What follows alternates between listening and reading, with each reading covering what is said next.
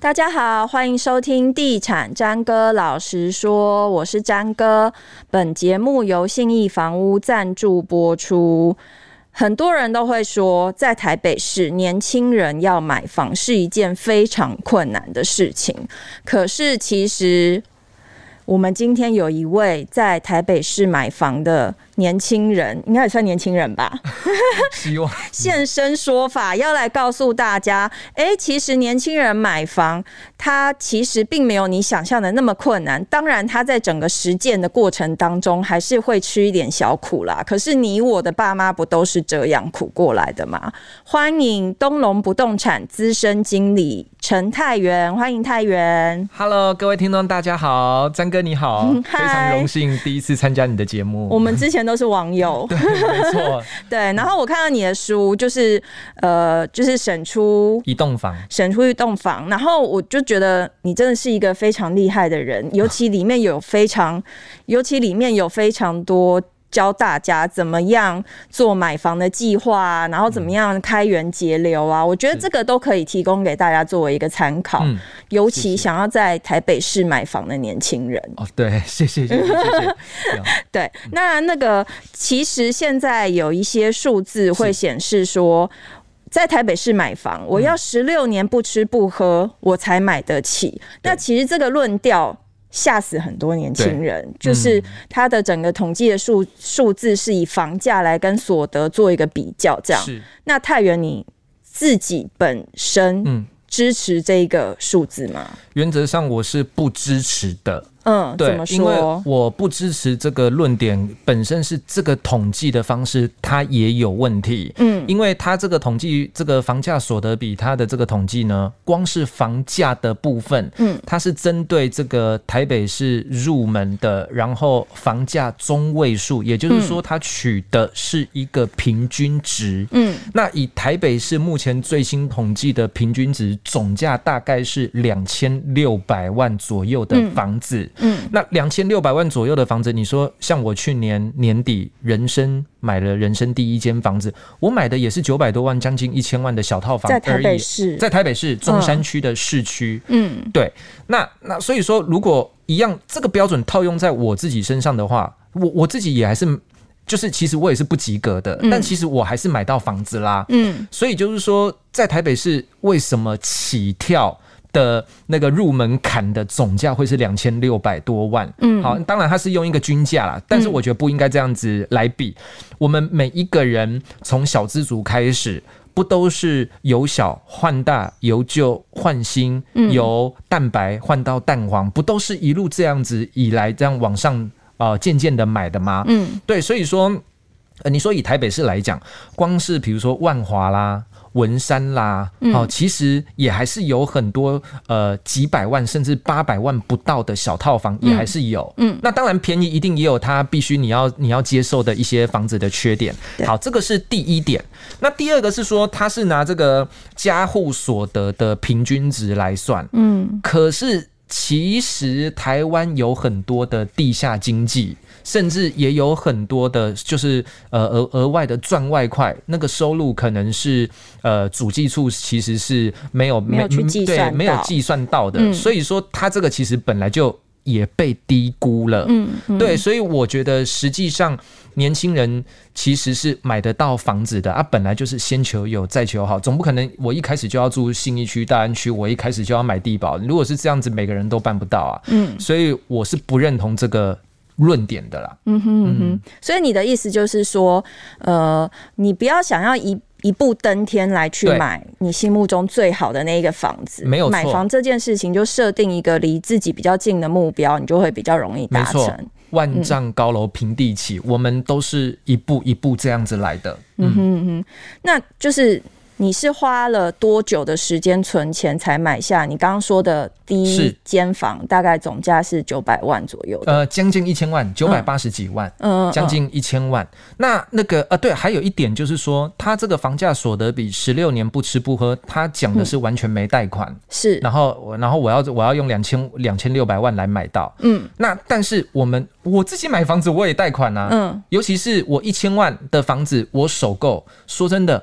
我贷八五成，我自备款也才拿一百五十万啊。嗯，今天要不是因为我当时人生最高负债三百八十万，嗯，我要还完三百八十万，我也不可能做中介做到十年，嗯，才终于买到人生第一间房子。嗯，更何况，其实你买一千万的房子，你首购。贷款贷八五成，你自备款才拿一百五十万，那你就想说，我们存到一百五十万，真的有很困难吗？嗯，其实用想的都不会觉得很困难啊。诶、欸，大大家会好奇你怎么会负债三百八十万？啊，其实很简单，呃，就是我的可以讲吧？可以啊，可以啊。嗯，就是我在十一年前，我在做中介之前，我参选过台北市议员选举。嗯，嗯，就我以前是政治狂热者，是那选举非常烧钱，你每一天起床睁开眼睛。工读生的时薪的费用、交通费、嗯、他们的餐费、广、嗯、告面值啊等等，这些全部都都是费用。嗯，所以你每一天就是好几好好几千块，甚至一两万块，每一天都这样在烧钱。嗯，那时候也跟亲友借。嗯，然后我选举就负债就两百万。嗯，那后来因缘际会做中介。嗯，后来在第一家房仲公司的时候，那个是一个个体户的。黑心投资客组成的房仲公司，因为那时候像很多人都是从直营体系对做中介，然后再跳到加盟，嗯、对啊，我是一开始就在一个很奇怪的中介公司，在那边学习成长误入丛林的小白兔，那时候误入丛林，对、嗯、啊，结果就被那个店长以投资的幌子，嗯，然后鼓励我投资，嗯，我又跟同学又借了五十，又跟爸妈又借了五十，嗯，然后又投一百，嗯，然后反正最后又是一场骗局，嗯，所以又负债了三百万，嗯，啊，结果后来我到台湾房屋大词店，就是我后来到人生第二家中介公司的时候，嗯，我又因为一笔。呃，算是交易纠纷，又赔了客户八十万，嗯，嗯，所以我这整个一路三百八十万是这样子过来的，嗯哼，哼，对对对，嗯、那所以真的不要乱从政，什么结论？在聊你就是怎么样在十年间存钱买到房这件事之前，我们想要厘清一件事，嗯，就大家会觉得，哎、欸，仲介应该是赚佣金赚很多，所以你的收入应该很高，那你是？为什么十年才买到房？刚提到说，因为你可能要先还负债。对，那这个过程你可以帮我们稍微讲一下吗？好，可以。嗯、我要先跟大家报告的是说，像我一开始非常辛苦的部分是，除了我负债之外，还有我做中介一开始待的公司。从以前到现在，我都没有保障底薪，嗯，所以呢，我在做中介的第一年的年收入，嗯，才八万块，哈，所以我那时候真的超级惨。那你怎么还债？那个时候就是债也都是因为，因为我那些屋主，就是我当时选举欠的都是亲朋好友的钱，哦，他们就是愿意，他们本来就没有跟我算利息，嗯，嗯，他们有点半赞助的，所以愿意等我，嗯，对啊，因为我就想说那时候做。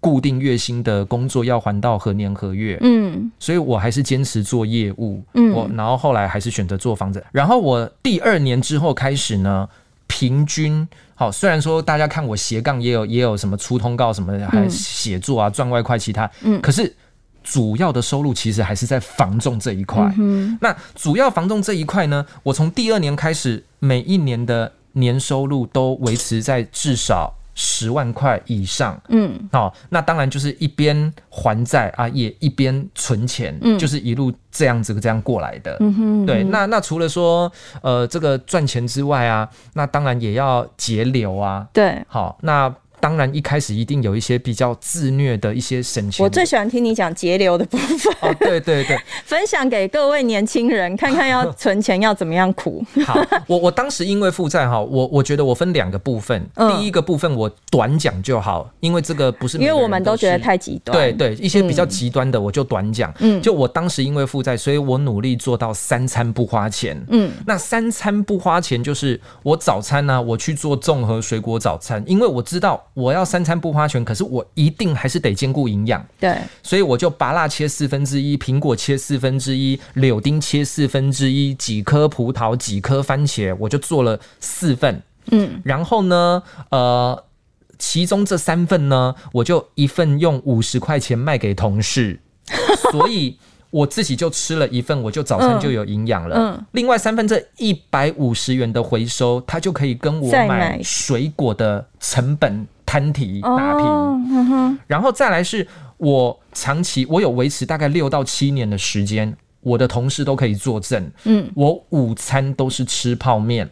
但是我会去，比如说超市买当季最新鲜的、最便宜的青菜，嗯，还有鸡蛋，嗯，然后就是还是会吃一些好一点的青菜跟鸡蛋来配。嗯、那因为你也知道，我们做中介，我们初二农历初二跟初十六，我们都会拜拜，嗯，所以一定都会买很多泡面，所以我都是吃公司的泡面。嗯、那同事因为知道我负债，所以他们也不会跟我抢泡面吃。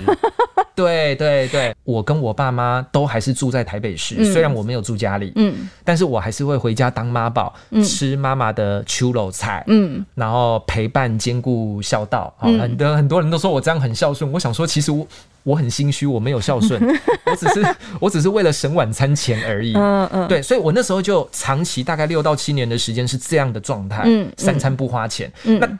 欸、那假日呢？嗯、就是你偶尔也会想，比如说生日啊，或者是朋友生日啊，或者是什么特殊节日，总是会想要花一下吧。我我发誓，我真的没有说谎哈啊！如果有人要爆料，可以当爆料人哈。所有朋友的生日要去钱柜好乐迪唱卡拉 OK 的邀约。我都没参加，我一路以来就是有一点半孤僻的状态，所以很多娱乐的开销其实我都没有去，嗯、就是我朋友同事要去玩啊，我都没有跟他们去，我就是很专注的醒来就是工作，我就是一个工作狂。欸、那这一半以上年轻人做不到啊？对，嗯，可是我觉得如果你的工作是做出兴趣来的，嗯，或者是你本来就对这个工作。是有兴趣的，嗯，你睡觉醒来，生活中就是融入工作的状态。嗯嗯、以我这样的状况来讲的话，我觉得我是还蛮还蛮投入的，蛮自由自在，嗯、还蛮享受的。我相信，其实很多大企业家，很多的那些董事长们，他们应该也是这样的一个状态。嗯嗯、他们不会觉得工作很辛苦。嗯，哦，你只要培养出兴趣，从工作中找到一些成就感，我觉得是 OK 的。其实我觉得这是一个取舍的问题，嗯、因为大家不要忘记，其实太原在做这个决定的同时，嗯、他身上是有背负债务的。啊、对啦，对对对，所以他必须要为了这个债务去负责，所以所以才会过这么极端的节俭的生活。可是如果说大家就很多很多老一辈的人会讲说啊，当你买房了之后，你就会开始知道怎么样去。赚钱怎么样去存钱这件事，所以等于是说，你要不要去做这个决定，跟你害不害怕去承担这个责任？没错，没错。我觉得这样听起来是没错。后来你在十年之内怎么买到北市的房子，并且还完贷款？除了这个极端的部分啊，对，就是你给一般人一些建议。我给一般人的建议哈，就是反正就是开源跟节流。嗯、那开就是食衣住行娱乐，每一个地方其实你都要想要怎么顺便省钱，但是又不会。太太麻烦太难，比如说吃的部分，一六八断食法很健康，那你就搭配早午餐合并，一天就是只花一餐的费用。嗯，晚餐如果跟我一样哈，跟爸妈住在同一个县市，那就回家好当妈宝吃爸妈的秋肉菜哈。嗯啊，但是如果没有没关系，一天两餐总怎么样都比一天三餐还来得省一些。好，然后像那个自助餐兼顾营养，嗯、你一碗牛肉面都要一百多块，嗯、可是根本就不营养，营养不均衡。嗯、我一样一百出头块，自助餐可以夹综合青菜、根茎叶，然后搭配五行的各种颜色，嗯、吃的很健康。好，然后你可以去找那种自营的。呃，自己开店的在地的几十年的自助餐店，你不要去那种连锁的，连锁的通常它就是在商言商，就会比较贵。嗯，那那衣服呢？我从以前到现在，我身上没有任何一个名牌。嗯，哦，比如我穿的都是平价的衣服，嗯，平价的裤子就合身就好。嗯，那十一住住的部分呢，鼓励大家。我我当时最苦的时候哦。我也是住隔间雅套房哦，嗯，我是住那个一个月大概才六七千块的那一种，也是台北市吗？也是台北市，然后很困难，在那个景那个万隆站附近，景美的旁边那一边，那也是有室友，所以我也是这样过来的。你就住小一点，然后尽量住离上班的公司近一点，嗯，那住小一点有一个好处就是它会克制你的购物欲望，你买的东西就会少，你的水电相关的开销都会降低。嗯、住小一点就省，就不想囤物了。对，就不想囤物了。嗯，然后呢，呃，然后你住公司近一点的话，你可以拉长你睡眠的时间。嗯，然后呢，呃，就是那个，就等于你也可以省下时间通勤的时间。嗯，那时间就是金钱嘛，省时间就是省钱啦。嗯，好，食衣住，通勤的费用也可以省。对啊，因为其实捷运你那样来来回回每天搭，这个也很贵。嗯哼，然后行的话就是摩托车，当然不要买汽车。嗯、我到现在我买了房子，可是我到现在都还是骑摩托车。我到现在没有汽车驾照，我不会开车。哎，因为其实很多人你想要在台北市买房，那你就等于在台北市上班嘛。对、嗯，那其实台北市目前的交通网络其实都已经是很方便、很方便的。没错，而且其实养买车容易养车难，它有很多的持有税都很重。嗯，而且你车子停到哪？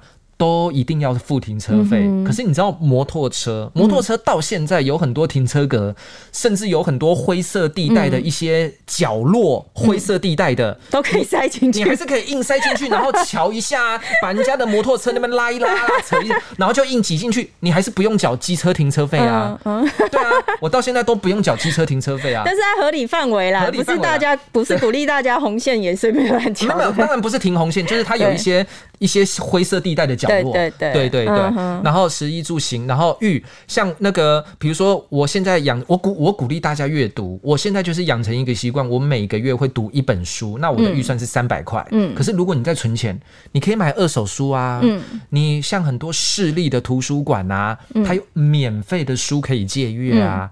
那乐的部分就是看电影。嗯，我每个礼拜，我昨天才去看电影啊。嗯，我可但是我看的是二轮电影，人家看首轮加个饮料爆米花，你就算有优惠信用卡，至少也要三百块起跳。有时候两个人，对，有那那就更贵啦。对，可是我看二轮，我是看二轮电影，嗯，我买九百五十元的套票，十张，一张票九十五块，一个听播两部片，等于一部片大概四十五块钱上下而已。嗯，而且你当天进进出出的都 OK，嗯，他也不会管你，不会挡你，嗯，可以看到爽，嗯，对，然后所以我就觉得，像我看二轮电影，延迟享乐一下，电影还是看得到。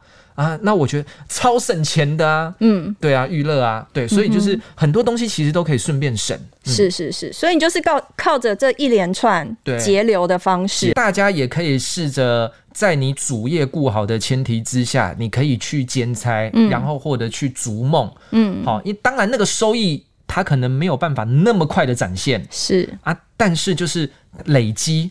总有的时候，就是总有一天，他可能会什么时候会对你产生帮助，嗯、哦，那个都不可预料。嗯哼，嗯就是要积极啦，你不能抱着你的死薪水，想说我这辈子就是买不到房。对，尤其是现在哈，因为五 G 的时代来临，嗯、它会取代很多传统的工作。是，我们每一个人的工作，说不定明天起起床，呃，发现已经变夕阳产业了。嗯、所以，其实鼓励大家多元发展。哦，那这也替自己留一个后路。你这样讲就想说，好媒体也是夕阳产业，可是我们就是大家一起一一起努力啊！好好，对啊，对啊。好，那你觉得，嗯、我我想要问你一个问题，就是你觉得现在年轻人为什么会一直觉得说买房是一件遥不可及的梦想这件事？啊，我觉得是因为真的是一开始目标定太高，嗯，然后再来就是现在。比较偏向及时享乐，嗯，那当然我也同理一件事情，就是说，确实固定薪水普遍的工作真的都是低薪，嗯哼，对。那有一些人也要你低薪的情况之下，你又要兼顾生活品质，你不想要住隔间雅套房，嗯，你想要住独立的。好，独立的那个那个门牌的房子，嗯，然后你可能又要住好啊什么，然后你希望偶尔可以吃好一点的啦，跟朋友聚餐聚会的时候可以去参加啦，一起花个钱。嗯、其实这些无形当中开销就这样一点一滴的流失。嗯，像我从来我不会去花钱买手摇饮，嗯、我也不会花钱买咖啡，因为公司都有免费的咖啡。嗯，我觉得。很多事情就是一步一步来，嗯，延迟享乐，嗯，然后你不要目标定太，因为你目标一次定太高的话，你你看到那么远的目标，你就哦没动力了，对，所以你一定是说你要拟定好一个计划，嗯，然后呢一步哦先短时间我要先达到这个，然后再来我要达到这个，一步一步来，你不要一次看那么远，就跟爬山一样啊，嗯、你你你一下子就看到山顶，你累了，你到山顶完全不想爬山了，嗯、所以我觉得拟定好计划。一步一步来，不要一次看太高。总结今天的结论呢，我们不免都要问一下专家，是，就是你认为现在是一个买房的好时机吗？我觉得这个题目哈，你问中介哈，不论是房市好还是房市差，中介永远的都会说 都是买房的好时机。对啊，那可是呢，我现在呃，就是我尽量秉持客观的角度，就是说以现在。应应该每个专家都不会去否认一件事情：缺工缺料、游资泛滥，然后史上低利率。嗯，然后其实政府一连串的打房政策也可以证明说房市就真的很火热。嗯，所以在这样的情况之下，真的不是说我们在炒房，而是没有办法，你没有其他的资金停泊处可以放，你没有其他的投资工具。嗯，所以除非有黑天鹅出现。不然，短期看起来房市持续往上，这个趋势看来是抵挡不了。嗯，又加上通膨，嗯，所以你说现在是买房的好时机吗？是，嗯，但是它已经涨了一波，所以持续在关注房市的人，有想买房子的人，我可以同理他那一种下不了手的心情，嗯，嗯哼，真的有点买不下去，嗯，对。那但是反过来，好。凡事我们都没有办法预测明天跟意外什么时候会到，来。对，嗯、说不定房价真的会跌啊，谁、嗯、敢跟你保证呢？嗯、所以呢，我要鼓励的是说，比如说像今年最新的新闻说，台南的房市交易量首度超车台北市，台北市。怎么可能是台南人买台南的房地产？不可能，一定都是外地的人来买，所以就是台北市人跑去台南买，对，但对，所以就是一定很多都外地的人去炒台南的不动产，嗯、那。你要想哦，如果万一房价跌了怎么办？所以我还是鼓励大家，你有投资的成分可以，可是你还是多半要有一点呃自住自用的心态，或者是就近好照顾的心态。嗯，起码你买的这个房子呢，生活环境、生活机能你要熟悉。是，房价跌了没关系。我还可以自己住，嗯，因为它本来就是我买的环境的范围，不是在台南，嗯，嗯，我不可能因为这样子，然后我就去台南住啊，嗯，对，所以我会觉得，就是你还是要假设万一房价跌的心态，嗯，去买房子，进可攻退可守，对，进可攻退可守。像我买房子，跟我现在租的房子，走路五分钟就到，嗯，所以。我也不怕它跌啊，嗯，对不对？它跌了，大不了我就收回来，我自己住嘛，嗯，对啊，那我就不怕啦，嗯，对对对，是好。今天谢谢太原到我们节目跟我们分享了他自己怎么在十年之内买到房子的故事。那谢谢太原，谢谢。以上节目由信义房屋赞助播出，谢谢，拜拜，谢谢。